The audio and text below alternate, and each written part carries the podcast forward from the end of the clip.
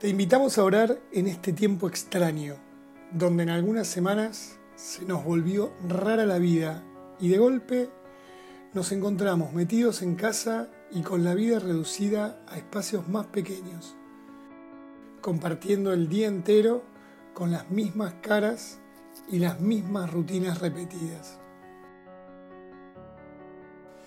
Por eso tenemos esta propuesta de hacer una pausa ignaciana y volver a pasar por el corazón las experiencias de estos días de cuarentena. ¿Por qué pausa y por qué ignaciana? Pausa porque es el modo en el que se le dice al examen que propone San Ignacio de Loyola para poder repasar y pasar por el corazón los días vividos y proyectar los días que vienen.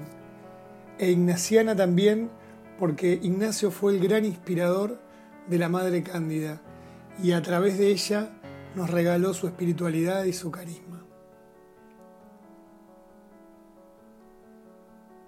Buscamos un lugar cómodo y tranquilo para hacer este rato de oración. Nos detenemos a mirar cómo estamos respirando, Nos vamos relajando y acompasamos nuestras respiraciones para hacerlas más profundas y largas. Y nos ponemos en la presencia de Dios, en el nombre del Padre, del Hijo y del Espíritu Santo. Amén. Dame, Señor, tu luz y tu gracia para poder ver y rezar en este tiempo que estoy viviendo. Hacete presente y hacete cercano para compartir conmigo este momento.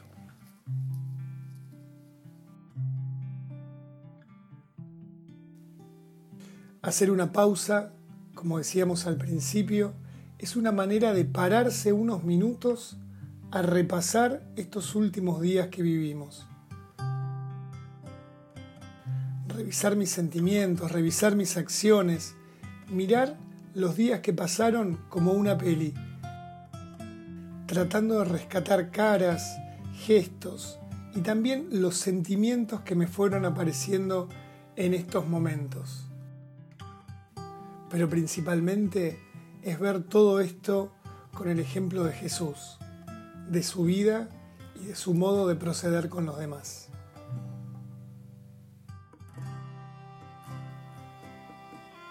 ¿Con quiénes me he sentido más cómodo en este tiempo?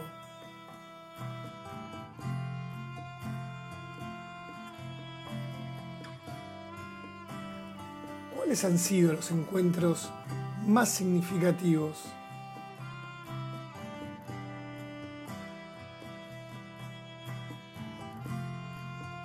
¿Por qué?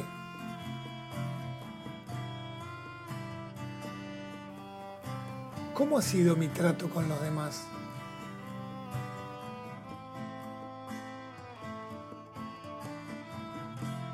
¿Cómo yo me he sentido tratado o tratada?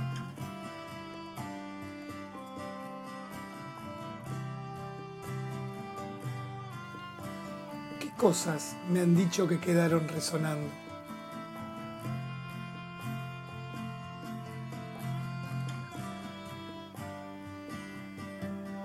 Identifico los encuentros, las caras y las situaciones que me ayudaron a crecer, que me consolaron o que simplemente me ayudaron a pasar un momento alegre cuando tal vez no estaba con el mejor ánimo.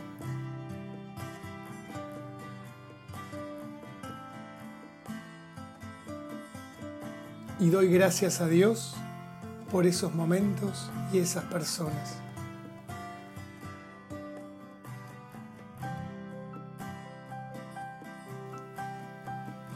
Pienso ahora en las situaciones menos luminosas, donde tal vez alguna palabra, algún gesto o simplemente la opción de no hacer nada pudieron haber causado una situación de dolor en alguna de las personas que me rodean.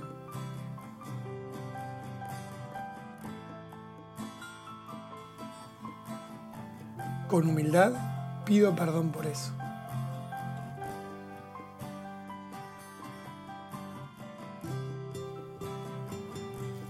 Y antes de terminar, agradezco a Dios este rato compartido. Y retomando lo que fui pasando por el corazón, establezco un propósito. Dar gracias a alguien por algún momento lindo compartido o pedir perdón por haber causado algún dolor o alguna molestia.